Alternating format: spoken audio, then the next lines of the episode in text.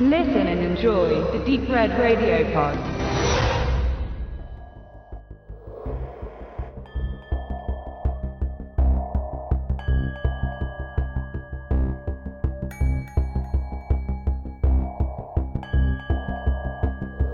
Herzlich willkommen bei Wicked Cinema, dein auditiver Filmführer durch die Welten des hammeresken Horrors, namenloser Schrecken und nervenzerfetzender Grauen. Hier auf Deep Red Radio.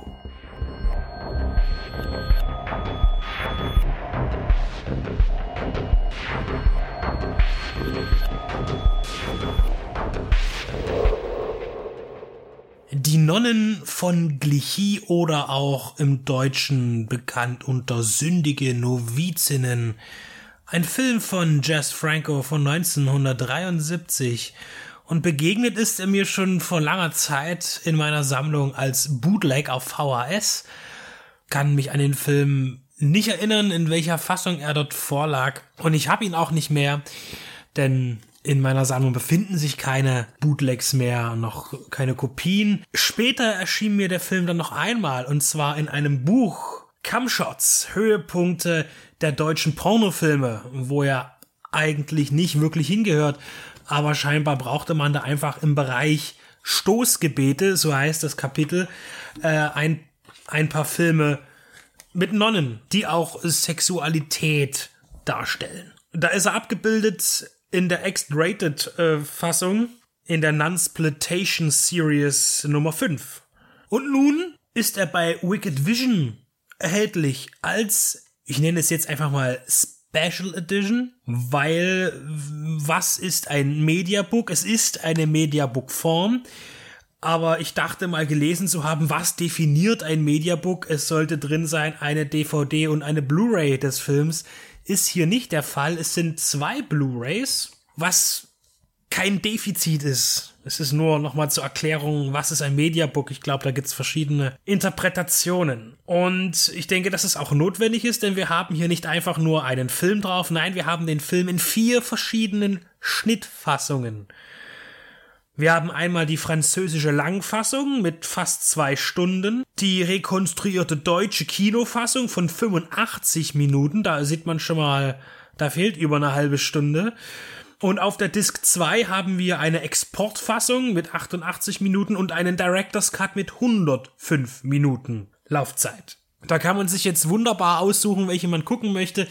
Das war auch vorher mein Gedanke. Ich habe mich typisch als Mann, es geht immer um die Länge, äh, für die 118-minütige Fassung entschieden. Mir liegt Cover A vor, limitiert auf 444 Stück. Ich finde, das Cover trifft die Situation sehr gut. Wir sehen eine Nonne auch als solche erkennbar in ihrer Ordenskleidung, vor ihr kniend eine nackte Frau, das Gesicht im Schoß. Und allein das Bild sagt alles darüber aus, worauf man hier gesetzt hat, als man den Film gemacht hat. Es ist ein reiner Sensationsfilm und es ist sehr schwer, einen Jess Franco-Film als Außenstehender zu besprechen, also einer, der relativ wenig Werke seines Övres gesichtet hat. Im Liebhaberkreis äh, wird man dafür vermutlich verurteilt, da man die Spezialitäten seines Könnens und Schaffens seiner Kunst nicht ausreichend zu würdigen weiß. Jetzt muss man dazu sagen, dass äh, Jesus Franco mit äh, etwas über 200 Filmproduktionen als Regisseur in Verbindung gebracht wird. Das ist ja schon mehr als eine Lebensaufgabe, sich in diesem Bereich auszukennen, sich als Insider zu bezeichnen. Ich bin keiner, obwohl mir das Schaffen von Jess Franco durchaus vertraut ist. Zwischen Gelübde und Leidenschaft. Frankreichs neue Filmsensation als Roman verboten, als Film von gewagter Freizügigkeit. Das, äh, so bewirbt man den Film. Wir befinden uns in der Zeit der Inquisition in Frankreich und es geht darum, dass eine Hexe als solche von der Inquisition eben geoutet wird. Äh, sie wird dem Feuer übergeben. Auf dem Feuer schwört sie bittere Rache und ihre beiden Töchter würden sie rächen. Ja, diese beiden Töchter, niemand weiß, wer sie sind, wir werden es erfahren, sind schon als Kinder irgendwann mal in, ins Kloster gegangen, wurden da hingereicht. Das Kloster war jetzt im Realen ja auch immer eine, ein gewisser Schutz auch für Frauen von der männlich dominierten Welt im Mittelalter und auch später. Man entging möglicherweise, es geht hier nur um Mutmaßungen. Ich bin keine Nonne und ich weiß auch nicht, wie es ist, in einem Kloster zu leben und vor allen Dingen nicht vor 500 Jahren. Äh, aber es war ein gewisser Schutz mutmaßlich vor übergriffigen Männern. Wobei natürlich auch in der Kirche und auch in Klöstern und auch Mönche oder Äbte, Priester, sonst was, nichts davor scheuten, sich an Frauen und Männern auch zu vergehen. Das gab es immer, das gibt es immer noch zu jeder Zeit und ständig. Es geht jetzt hier nur um Symbolik sozusagen. Und äh, die Nonnen wachsen da halt auf, also diese jungen Frauen, die Töchter. Und natürlich werden sie irgendwie einen Zugang finden zur Hexerei. Zumindest werden sie dafür bezichtigt, nachdem man sie erkennt und man jagt dann diese und dann ist es es ist es ist wirklich sehr anstrengend jetzt weiter auf die Geschichte einzugehen, weil es wirklich anstrengend ist. Denn natürlich geht es darum, dass es Menschen gibt, die sich auf der richtigen Seite sehen, die herrschaftlich sind von Adel oder in der Religion, in, in der Kirche angestellt, mit den Finger auf Leute zeigen, das sind Hexen, das sind schlechte Menschen, die müssen wir jetzt foltern und dann verbrennen, äh, sind aber selber nicht besser, denn die huren nur rum und äh, ergötzen sich an den Qualen anderer Menschen. Das wird auch hier im Film dargestellt, während eben eine junge Frau gefoltert wird, schaut eine adlige Dame dabei zu, trinkt einen Wein und äh, beginnt dabei mit ihrem Mann zu treiben. So, also das sind so die Themenkreise. Und natürlich verfolgen wir immer so die, die, diese Töchter, die gehen zwei verschiedene Wege. Äh, die eine ist sozusagen, ähm, ja, weniger dem Hexerischen zugetan, die andere mehr. Das, es variiert immer mal. Also ich habe mich auch manchmal gefragt, Moment, wo sind wir jetzt? Was ist jetzt los? Jetzt, ach, jetzt ist wieder eine Sexszene äh, und dann kommt eine Folter und jetzt haben wir wieder ein bisschen Handlung. Hm, ist nicht ganz so einfach, dem Ganzen zu folgen, aber ich glaube, darum ging es Jess Franco auch nicht und darum geht es auch dem potenziellen Zuschauer des Films nicht. Oder sagen wir dessen, der sich tatsächlich dafür interessiert. Denn wir haben hier einen wirklich einen Exploitation-Film, der uns ein frivoles Treiben zeigen möchte. Und er ist amateurhaft gedreht und äh, mit wenig ästhetischen Anspruch. Ja, auch da variieren die, die Werke von Jess Franco sehr. Das kommt auch immer darauf an, wie viel Geld stand zur Verfügung. Jetzt könnte man sagen, äh, drei, zwei Jahre zuvor entstand ja nochmal ein anderer. Das war der Hexentöter von Blackmore. Äh, den hatte ich auch vor kurzem besprochen. Auch dann hinsichtlich äh, in Bezug auf die äh, Hexen und, und, und äh, ja, Inquisitionsfilme der späten 60er und frühen 70er Jahre. Der behandelt ja ein ähnliches Thema. Bloß geht es da, sind das keine Sexfilme äh, auch hier die Non von Klischee wird ja auch manchmal gern mit Pornografie in Verbindung gebracht. Es ist kein Pornofilm, es ist ein Sexfilm. Und man hat sogar eine gewisse Verbindung. Jetzt muss man sagen, dass äh, der Hexentöter von Blackmore wesentlich teurer inszeniert war. Er hatte ja auch Christopher Lee als Star. Er hatte sich ja auch distanziert von dem Film hinterher. Das genauere könnt ihr dann in der dazugehörigen Review euch anhören von mir. Äh, und Christopher Lee spielte da den Richter Jeff Race, der auch tatsächlich äh, existiert hat in Großbritannien. Und der spielt jetzt hier auch wieder mit. Das heißt, also nicht Christopher Lee, sondern es gibt den Charakter Jeff Reese, der der oberste Heino dort ist bei der Inquisition in Frankreich. Schon wieder schwierig, ich bin kein Historiker. Äh, ich weiß auch nicht, ob das einfach nur Zufall ist äh, oder es war nicht ausreichend Namen zur Verfügung in Jess Franco seinem Hirn für diesen Film. Äh, jedenfalls könnte es sein, dass damit die gleiche Person gemeint ist. Von verschiedenen Personen gespielt. In Die Non von Klischee ist das eine Person, die aussieht wie Roy Black. So.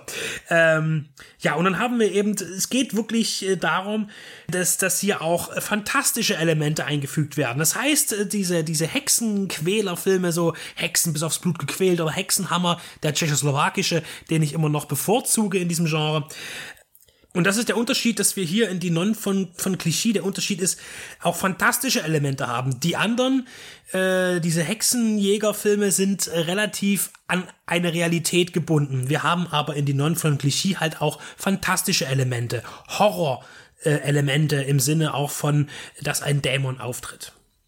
Es geht um Machtfantasien, äh, die Männer über Frauen haben, allerdings auch Frauen über Frauen haben. Ich, ich stelle mir dann immer so vor, was wäre gewesen, wenn man genau diesen Film gedreht hätte, aber einfach mit Mönchen. Ja, das heißt, wir sehen, wie Mönche es miteinander treiben.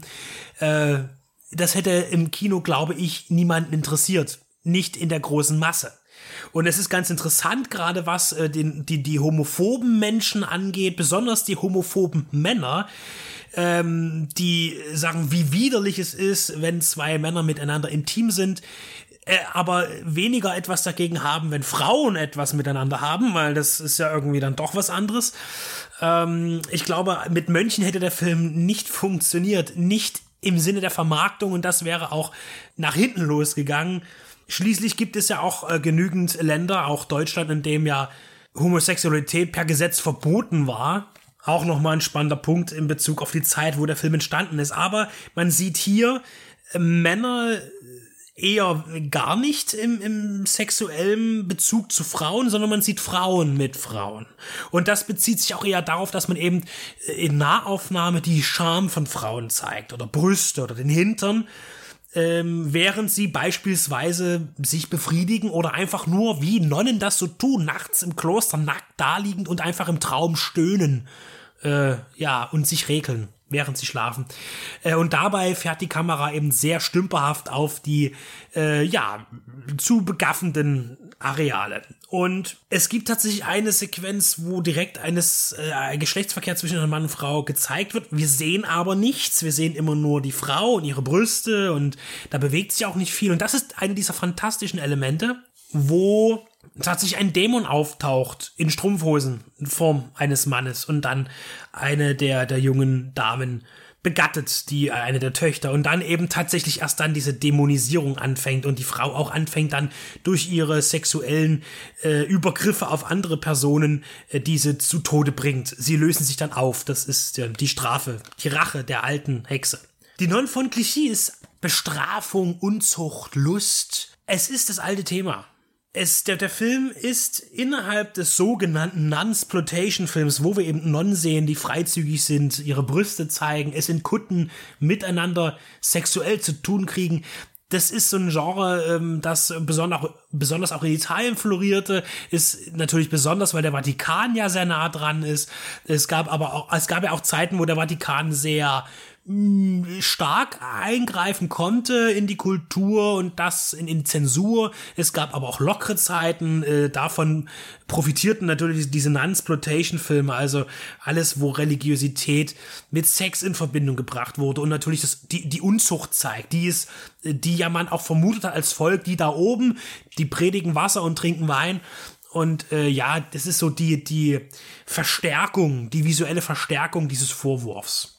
Und natürlich sind das alles Kritikpunkte, die wir auch in die Non von Klischee finden. Das kann man nicht ausblenden. Natürlich ist das eine Kritik an der Inquisition, dass Menschen unschuldig dahingerafft wurden. Nur dass hier das, das ähm, Element der, der, des Fantasy, dass eben tatsächlich Hexen existieren und die tatsächlich Männer und Frauen ja töten durch Hexerei und durch ihre dämonengetriebenen Schandtaten. Äh, ja, auch wiederum die Inquisition gewissermaßen gutiert wird, weil sie ja berechtigt ist, weil es dieses Übel tatsächlich gab. Kritik an der Inquisition ist ja eigentlich, dass Menschen unschuldig, weil sie überhaupt nichts getan haben, nur gestört haben wegen Verhalten, Kräuter sammeln, Flüche ausstoßen, eben dann äh, gerichtet wurden. Ist wie so, vielleicht, es, es gibt eigentlich, es sind, viele Filme von Jess Franco nicht unbedingt diskussionswürdig, weil es geht einfach nur um Sex. So, Sex und Gewalt. Und ein bisschen Handlung, manchmal, wenn er gut drauf war. Die Non von Klischee ist schon gewissermaßen diskussionswürdig, weil er sich da, glaube ich, auch nicht entscheiden kann. Oder auch nicht muss. Es ist ein Unterhaltungsfilm. Jess Franco hat nicht angestrebt, behaupte ich, hier einen ernsthaften Film zu drehen, der eine Diskussion anstößt über das äh, Verhalten der katholischen Kirche im Mittelalter ich meine, allein der Umstand, dass die sexuellen Szenen von endloser äh, Percussion, Flöten und Gitarrenmusik begleitet wird und man ist, äh, zeigt schon, wie wenig ernsthaft man das Ganze hier aufgreifen darf vom Thema her. Und wie viel Spaß es macht, einen Jungfrauentest an Non durchzuführen. Und Sätze wie, äh, wenn Jeffries dann eben doch mal, wie das so ist, ähm, eine Hexe prüft, ob sie, ja, mal sehen, ob sie mich verführen kann, dann ist sie eine Hexe, wenn sie es schafft. Sondern das sind diese alte Herrenfantasien, ja, äh, die Macht über Frauen und mit dem tollen Satz, zeige mir, dass eine Hexe äh, nicht nur erschaffen wurde, um gehasst zu werden. Hm, super. Äh, ja, also es ist wirklich ein C-Film hoch 3, der in einer sehr ansprechenden Fassung von Wicked Vision auf den Markt gegeben wird. Wie gesagt, vier Schnittfassungen, des Weiteren noch einiges an Bonusmaterial und einem Booklet-Text von David Renske. Ein absolutes Liebhaberstück für dieses Subgenre. Ich lehne mich weit aus dem Fenster und sage, das ist möglicherweise die beste Fassung, Fassungen, Edition, die es von diesem Film gibt. Die Nonnen von Clichy von Jess Franco im Mediabook von Wicked Vision.